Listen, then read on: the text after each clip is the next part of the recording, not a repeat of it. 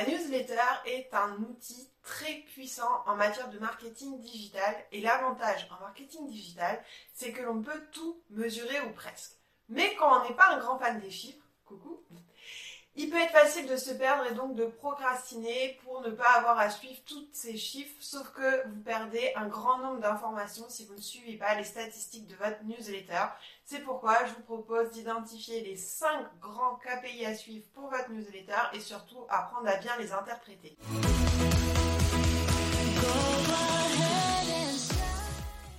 Quel que soit l'outil que vous utilisez pour votre newsletter, que ce soit ActiveCampaign, Mailchimp, SendyBlue ou notre petit chouchou ConvertKit, vous avez accès à de nombreuses données statistiques sur la performance de votre newsletter.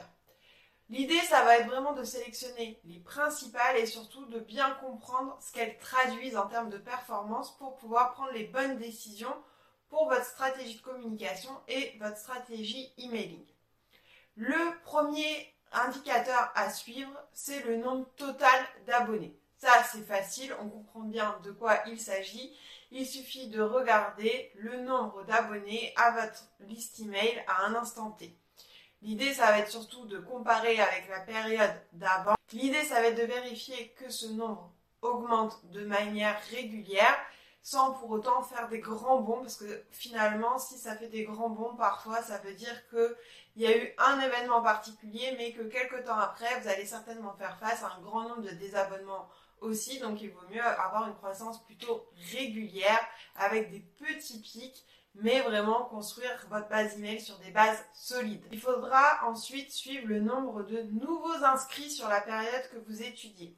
Ça va être les personnes qui se sont inscrit pour la première fois à l'un de vos lignes magnètes ou à votre newsletter. Et si le nombre grandit beaucoup, ça peut être bien de le mettre en parallèle avec certains événements qui ont pu avoir lieu sur cette période, comme la mise en place d'un nouveau ligne magnet qui a pu du coup attirer des nouvelles personnes, la mise en place d'une campagne de publicité, pareil pour mettre en avant votre newsletter ou un ligne magnet, un pop-up qui vient d'être mis ou qui a été changé sur votre site web, etc. Autant d'événements en fait qui peuvent influencer le nombre de personnes qui s'inscrivent à votre newsletter, à votre base email. Ensuite, vous allez suivre le nombre de désabonnements. Ce nombre-là, personne ne l'aime. On n'aime pas se dire qu'il y a des personnes qui quittent notre newsletter, mais rassurez-vous, c'est totalement normal d'avoir des désabonnements. Et aussi, il faut vous dire que les personnes qui se désabonnent, c'est des personnes qui ne deviendront pas clients chez vous donc de toute façon, ce n'est pas très grave et en plus, ça évite de fausser les chiffres ou d'avoir un plan euh, payant pour votre newsletter parce que vous avez beaucoup d'abonnés alors qu'en fait, ben, les personnes ne sont pas vraiment intéressées. Donc il vaut mieux avoir un nombre d'abonnés qui traduit vraiment un nombre de personnes intéressées. Donc détachez-vous en fait de ce nombre de désabonnements, c'est totalement ok. Il faut juste le suivre et surtout si vous constatez qu'il y a un pic de désabonnement, essayez de voir quel envoi a déclenché ce flot de désabonnement par rapport à d'habitude. En fait, ça peut être soit un sujet qui n'a pas du tout plu, alors ça peut être le cas si vous avez pris une position assez euh, drastique sur un sujet, et dans ce cas, bah, les personnes qui n'étaient pas d'accord avec vous ont décidé de vous quitter. C'est ok, c'est pas très grave, mais au moins vous savez pourquoi. Ça peut être aussi parce que vous êtes en période de lancement ou que vous vous envoyez plus de mails promotionnels que d'habitude et du coup ça lasse les gens. C'est normal aussi qu'il y ait plus de désabonnements à cette période-là, mais encore une fois, c'est des personnes qui de toute façon n'achèteront pas votre offre de produit ou de service, donc ce n'est pas grave. Mais encore une fois, l'idée des chiffres, c'est pas juste de prendre le chiffre pour argent comptant, c'est de comprendre ce que se traduit ce résultat et donc d'en expliquer les causes. Le quatrième chiffre que je vous propose de suivre, c'est le taux moyen d'ouverture de vos mails. Celui-ci est très important puisqu'il témoigne de l'intérêt des abonnés à votre liste email pour votre contenu. Un bon taux d'ouverture, on va dire que c'est au moins 50%. Pour ça, il faut avoir une base email propre, c'est-à-dire avoir enlevé les personnes qui n'ouvrent jamais vos mails. Je vous conseille de supprimer à minima les personnes qui n'ouvrent pas vos mails depuis plus de 6 mois. De toute façon, ces personnes-là ne vont pas se remettre à ouvrir vos mails du jour au lendemain.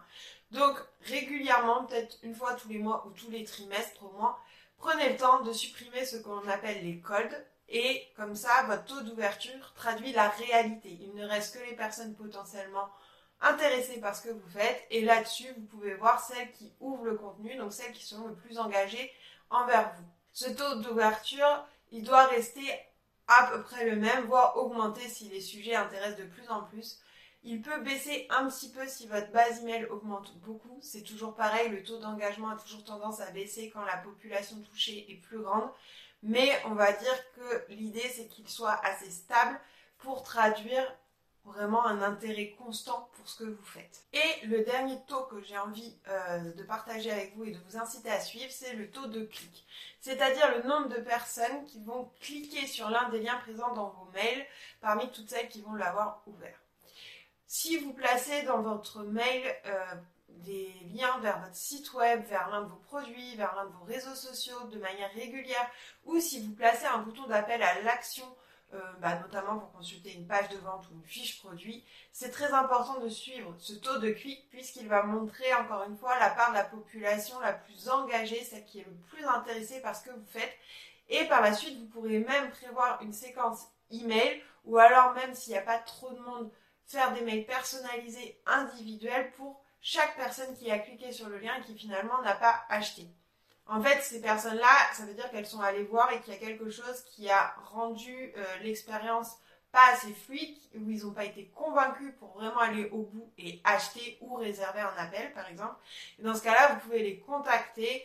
Alors, s'il y a beaucoup de monde, encore une fois, via une séquence email préécrite ou alors de manière personnelle, pour aller échanger avec eux, répondre à leurs questions, les inciter en fait à vous dire ce qui a bloqué pour que vous puissiez résoudre le problème. Et enfin, le dernier conseil concernant les statistiques de votre newsletter, ça serait de faire ce reporting de ces 5 KPI essentiels au moins tous les mois. À la fin du mois, vous prenez vraiment 5 minutes pour compléter votre petit tableau et identifier un peu les tendances pour comprendre un peu ce qui se passe et pouvoir rectifier le tir si nécessaire ou au contraire capitaliser sur ce qui a bien marché.